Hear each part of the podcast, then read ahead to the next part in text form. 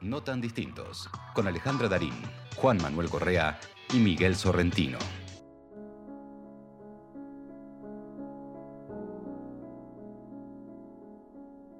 Nervios están locos. En las venas la sangre hierve. Líquido de fuego salta a mis labios donde finge luego la alegría de todas las verbenas. Tengo deseo de reír. Las penas que de domar a voluntad no alego. Hoy conmigo no juegan y yo juego con la tristeza azul de que están llenas. El mundo late. Toda su armonía la siento tan vibrante que hago mía cuando escancio en su trova de hechicera. Es que abrí la ventana hace un momento y en las alas finísimas del viento me ha traído su sol la primavera. Alfonsina Storni. Qué hermoso. Qué maravilla, qué maravilla nuestra poeta, poetisa. Hermoso, gracias Juan Manuel. Y así, de esta manera, nos metemos en nuestro segmento del vino y la luna, que como siempre decimos, tenemos una copa servida con vino y el que no tiene vino o no tiene ganas de tomar vino puede tener agua, un café o lo que quiera para brindar por lo que brindamos siempre, por la amistad, por el amor, por el arte, por el respeto, por la comprensión entre los seres humanos, por la paz. Y así de esta manera la recibimos con un gran abrazo virtual a Blanca Rizzo, bailarina, coreógrafa y un montón de cosas más que ahora, eh, accediendo a nuestra invitación, nos viene a contar. Hola Blanca, ¿cómo estás? Buenas noches. Hola, buenas noches. Un placer estar con ustedes hoy. Muchísimas gracias.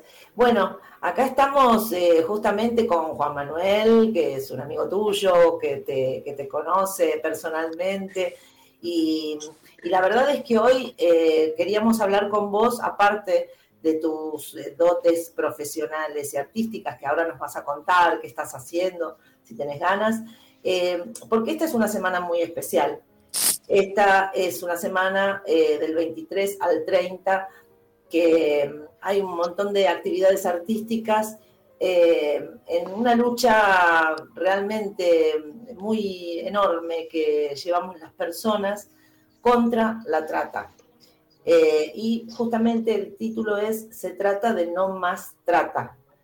Y ese es un aspecto que a nosotros nos interesa mucho también, justamente por ser vos un artista y por tener este compromiso social y tratar de, bueno, de cambiar un poco las cosas que están mal en el mundo, ¿no? Como, como la trata de personas, de mujeres, de niños, de niñas, para su explotación sexual, para, mm, eh, los órganos, para, sacarle órganos. Hay historias tremendas y tenebrosas. Y quería saber yo, antes que nada, ¿en qué estás vos eh, comprometida en este tema? Eh, bueno, yo soy de los años 70, tengo 63 años y en, mi casa, eh, antes del golpe, em, pusieron una bomba que tiró la mitad de la casa abajo en el 75.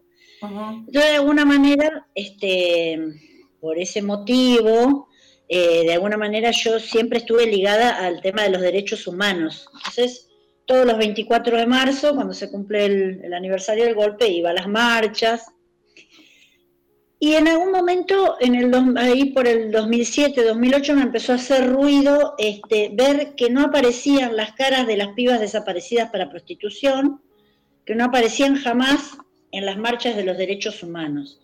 Ah. Y me lo empecé a, como a cuestionar, a preguntar y sentía que nadie hablaba del tema, o muy poca gente hablaba del tema. Y bueno, así que en el 2008 eh, aproveché justo una invitación de una, de una alumna, yo daba clases en la Universidad de las Artes, en, Artes Dramáticas, entrenando actores, y, una piba que estaba estudiando dirección me invitó a una performance en la Facultad de Abogacía que se llamó Cuerpos en Venta, o sea, el título lo puso ella. Y iban a ser tres performances. Eh, eh, simultáneas. Así que bueno, ella hizo con otra piba una cosa con perchas y ropa, unas tamboras, y yo decidí, eh, me compré un vestido de red que me dejaba prácticamente desnuda, y me puse unos códigos de barra, me tapé la cara con un tubo, y convoqué alumnos míos en ese momento que ponían eh, en unas cartulinas negras un poco de talco y me lo iban acercando y cuando yo pasaba lentamente caminando dejaba unas huellas bastante imperceptibles en el, en el piso lustroso de la Facultad de Abogacía. Y como diciendo que, bueno, estos, estas cuerpas, estas mujeres, están poco, tan poco visibilizadas, dejaban una huella bastante imperceptible, pero que la teníamos que ver, ese era el sentido de mi performance. Y justo fue dentro, en el marco del foro, un foro internacional interamericano de la mujer. Así que eh, la hicimos cuando las mujeres salieron del Congreso y, y nos vieron, digamos, lo hicimos en ese contexto. Y a partir de ahí no paré de hacer ese tipo de performance, me empezaron a convocar algunas feministas. Yo no venía del feminismo exactamente, quizás era una feminista inconsciente, en el sentido que mi, forma de, moverme en la vida era, eh, digamos, feminista, pero no tenía eh, conciencia del tema. Y, bueno, y ahí me fui haciendo, digamos, a partir del 2008, haciendo estas performances, leyendo más, enterándome más, y me di cuenta que era una, una cosa muy, muy tapada, aún dentro del feminismo es un tema muy difícil, ¿no? De, sacar a la luz, de que le den, de que le den espacio en los, en los programas, en los medios. Es un tema eh, porque es muy tremebundo eh, también y las personas tenemos como a, veces eh, Eso es una... Espera que me parece que está mi, mi alarma sonando. Ah, ah, no. Ah, no, era mi, era mi reloj. Está bien, no, hay, problema. Nosotros decimos que hacemos radio casera. No sabemos si es, la alarma de que te levantás o que te acostás. No era la alarma para esto, pero la puse mal. Pues. Qué lindo. Bueno. Sí, yo quiero agregar. Este... Estaba, estaba, diciendo algo muy interesante, que es la poca visibilidad que tiene esto, ¿no? Eh, porque es un tema escabroso. Eh, así que bueno, nada, primero que nada saludarte y felicitarte por la lucha. Sí, en realidad este, yo creo que eh, la máquina prostituyente, yo tengo una charla que se la ofrezco que dura media hora, que es una síntesis que hice que se llama La máquina prostituyente. Tiene cuatro ruedas y es como una roldana que va.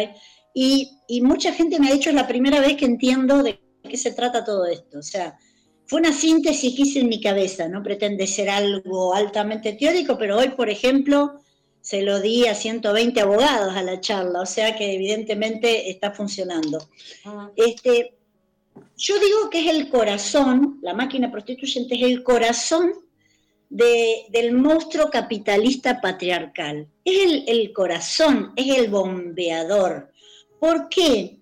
porque ha logrado este, imbricar de una manera magistral, lamentablemente magistral, nuestros hogares, nuestra subjetividad, nuestra sexualidad, este, con una maquinaria que produce muerte y que produce mucho, mucho dinero. De hecho, es el segundo delito del crimen organizado a nivel mundial junto con las drogas y las armas.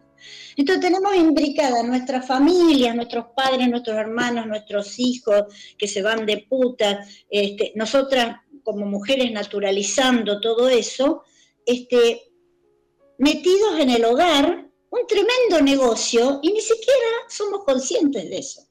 Entonces, es tan magistral la jugada que, que nos cuesta, apenas eh, alguien nos habla para verla, no la queremos ver no la queremos ver porque tenemos que dar vuelta la vida entera, tenemos que, revolucionar nuestros hogares, ¿entendés? Entonces, no es tan simple, no es, es bien complejo, bien complejo, es una cultura de la violación que hay que desarmar. A mí hay, un dato que nos pasaron nuestras, nuestras productoras para tener esta charla con vos, eh, abrumador, abrumador. Que, la verdad es que me, puso la piel de gallina, uno imagina algunas cosas, pero dice que la ciudad de Buenos Aires es una de las nuevas mecas mundiales del turismo sexual infantil, con un ejército, entre comillas, de aproximadamente 5.000 niños. Eh, ¿Qué se hace, eh, Blanca, contra esto? ¿Qué se hace? ¿Qué podemos hacer las personas? Sí. Bueno, nosotros estamos haciendo, eh, vamos por la sexta edición de este invento que es la Semana Se Trata de No Más Trata, que yo lo pensé en su momento eh, porque en el 2014 yo había armado las mariposas auge, acción urbana de género, cuando, cuando me di cuenta que yo sola, como, como yo, digamos, como Blanca Rizzo, no quería convocar más, sino que tenía que ser una colectiva, armé las mariposas auge, eh, o sea, le puse las mariposas y después en una reunión se decidió lo de auge, que es acción urbana de género. Eh, a partir de ahí eh, empezamos a visibilizar la lucha de las madres reales, digamos, a las que le habían desaparecido sus hijas o asesinado sus hijas para el sistema prostituyente. Y en el 2015 hicimos una, una performance gigante, gigante de 120 performers en cinco bocas de subte. Todo esto se puede encontrar en YouTube para eh, los 10 años de la desaparición de Flor Penachi. Que Flor Penachi es una chica de clase media de Neuquén, que vivía en Palermo, que trabajaba eh, en el gobierno de la ciudad, a media cuadra del obelisco, y que estudiaba ciencias económicas. Que uno pensaría, ah, no, siempre son las chicas pobres las que desaparecen. Sí, las chicas pobres son las que más desaparecen, las que más son cooptadas, pero algunas pibas de clase media como María Cash, Marita Verón, Flor Penachi, y que son las que tienen más cobertura mediática incluso por eso, ¿no? Este, entonces, cuando yo vi que al calor de esa performance gigante de ese día, se armó al otro día en una reunión madres víctimas de trata, porque la, mamá, la tía, el hermano, la mamá de María Cash que había venido, algunas mujeres, em, Luisa, Silvia, bueno, varias mamás, Margarita Meira, se pudieron juntar y pudieron armar madres víctimas de trata. Yo dije, ah, Ahí yo había hecho dos posgrados de performance, uno en la UNA y otro en sociología, pero no había entendido que las primeras que se empoderaban con, la luz artística eran las propias víctimas, más que la sociedad en su conjunto, más que incluso las performers que también tienen su revelación propia, ¿no? Haciéndolo. Las primeras que se empoderaban y se sentían miradas eran las propias víctimas porque ellas están acostumbradas a que las ninguneen, a que las manden a casa porque su hija se fue con el noviecito, bla, bla, bla. Entonces yo dije, si esto se reproduce a nivel mundial, esa fue como mi visión, las víctimas del mundo se van a empezar a autoorganizar. Y bueno, y ahí entonces al año siguiente se me ocurrió lo de se trata de no más trata, se lo comuniqué, estuve un rato largo buscándole el nombre y fue el que más me cerró y me gusta. Y, bueno, se lo comuniqué a las mariposas y ahí empezamos a activar con la semana Se Trata y No Más Trata y ahora vamos por la sexta edición. Y cada vez crece más. Nos llegan, nos llegan eh, acciones de Italia, de España. Igual como todo se hace a pulmón, no hay una sola moneda, todavía no hemos eh, no sabemos bien todavía cómo hacer un dinero para, para poder plantar. Para costear. Claro. Eh, bueno, por el momento es todo el boca a boca, el pasaje de las redes, hay chicas que saben de diseño. Y así, bueno, Justamente, justamente hablando de las redes, ¿dónde, dónde nuestros oyentes pueden encontrar eh, información si tenés alguna página o si tenés algún lugar donde nosotros después del programa podamos ir a buscar información? Sí, en Facebook y en Instagram y en Twitter está se trata de no más trata. Arroba se trata de no más trata y también hay hashtag que es eh, hashtag se trata de no más trata 2021 o se trata de no más trata así pelado. Y después en Facebook lo mismo. Y también podés entrar a la página de las mariposas auge porque estamos directamente ligadas este, y entonces también ahí vas a encontrar mucha, mucha movida performática, digamos. Blanca, yo quería... ¿Eh? Perdón, perdón, perdón, si terminaste. ¿Terminaste de la información? Sí, creo que sí. Eh, bueno, se trata de No Más Trata, la semana que, que, de alguna manera sos un poco el cuerpo mitológico primero Eh, y yo quería contar eso, eh, si me nada, si tenía, tenía que presentarte, decir, quería contar algo nuestro, digamos, es que se trata de poner el cuerpo, ¿no? Vos como artista, eh, yo me acuerdo que en una época le contamos a los oyentes, a las oyentas, que andábamos mucho y a cada lugar donde íbamos y había, un, había una música y había un lugar y se armaba una zapada, Blanca estaba ahí poniendo el cuerpo para celebrar esos encuentros de alegría o en algunos casos de protesta o de, o de, o de pelea, como en este caso, ¿no? Que le pusiste el cuerpo a, una situación tan dura, tan, tan, tan, tan tremenda. A mí, como Alejandra, me, me, impactó ver el dato, sobre todo de la plata que maneja, más que el narcotráfico, y de la cantidad de, la cantidad de millones eh, de personas que desaparecen en el mundo, ¿no? Eh, millones de niñas, niños y gente adulta. Te quiero hacer una pregunta, estamos cortos del tiempo, pero, pero eh, ¿qué pensás de las personas, recién hablábamos mucho de los niños que son secuestradas, secuestrados para este negocio atroz, espeluznante y que de un entramado tan complejo, donde debe haber tantos estamentos involucrados, por lo que intuyo se debe hacer tan difícil visibilizarlo, ¿qué, pensás vos de, las personas mayores de edad que eligen la prostitución como un trabajo? Si crees que, alimentan, si, digamos, hablando de patriarcado, ¿no? Y de una herencia patriarcal como lo que es eso, dar su cuerpo a cambio de dinero. Sí, en realidad este, es mínimo en esta máquina prostituyente eh, que como vos decís, desaparece y copta millones y millones de personas, es mínimo el, número de personas que eligen la prostitución, porque vos para elegir la prostitución, eh, yo por ejemplo tendría, ponerle que yo me quiero prostituir, bueno, entonces tengo mi casa y me junto con otra amiga y nos prostituimos y no tengo un proxeneta encima. Entonces, en ese caso, yo estoy eligiendo, igual lo pongo entre comillas porque ya se sabe muchísimo de que por lo general la persona termina eligiendo la prostitución porque fue abusada de niña, porque tenés que tener toda una historia para elegir prostituirte. Pero vamos a, vamos a respetar que esa persona elige y no nos vamos a meter en eso. Ese porcentaje de gente que tiene su departamento y que se, se autoprostituye sin tener proxeneta y sin, es mínimo. Claro, sí. Y nadie, nadie eh, las tiene que perseguir, sean mujeres eh, o travestis o trans mayores de edad, por supuesto. Nadie las tiene que perseguir, ni siquiera este país que es abolicionista.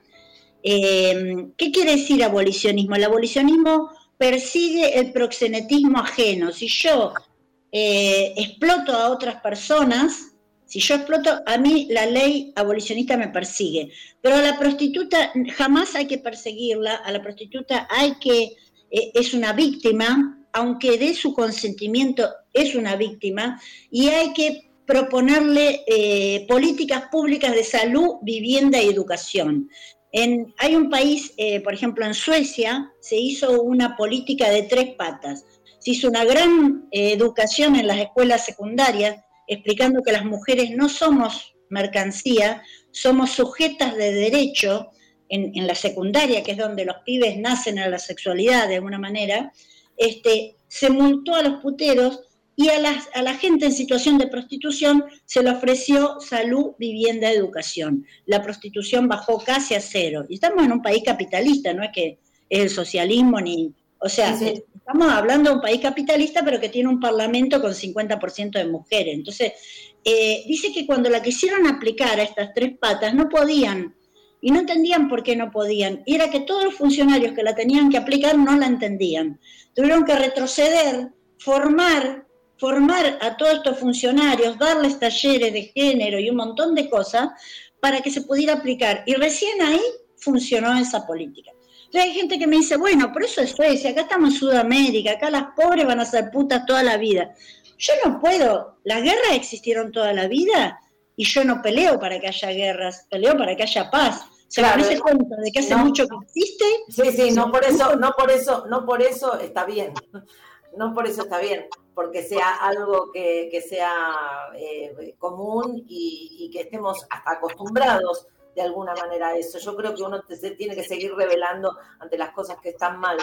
Eh, la ley de cupo laboral travesti trans empieza de alguna manera a, corregir esto. Las travestis, ¿por qué viven solo 35 años? Porque las pobrecitas, a los 9, 10, 11 años, cuando se empieza a despertar tu sexualidad, en tu casa te dan una patada y te dejan en la calle. Las eh, creo, que muchas cosas, 11 años. muchas cosas eh, como la ley Micaela también están yendo para ese lugar, lo tendríamos que tomar con muchísima más responsabilidad y seriedad y tendríamos todos que conocer el contenido de, esas, de esas leyes y seguir eh, luchando para que haya más leyes que, como vos decías, ¿no? Como el ejemplo que contabas de Suecia. Eh, Blanca, nosotros eh, tenemos un tiempo acotado, nos interesa muchísimo todo lo que estás diciendo y yo me quedaría hablando toda la noche con vos, todo el programa pero tenemos que terminar la entrevista y siempre terminamos haciéndole una, la misma pregunta a todos nuestros entrevistados, que esta vez te la va a hacer Juan Manuel. Dale. No te escucho. Bueno, te la hago me, me toca preguntarte algo medular en este programa y en la vida. ¿Qué es el amor para vos? Em, el amor para mí es como un estado, que de a ratos lo logro en estos días, por ejemplo, me sentí enamorada todo el tiempo. O sea, eh, hoy fui a acompañar a una grupa de jóvenes que se llama Vibra Mujer. La estuve acompañando en la calle y disfruté un montón. De ahí me fui a ver unos amigos, comí con ellos, me tomé un vino, me dormí una siesta en la casa de ellos y disfruté un montón. Ahora estoy acá y, y disfruto.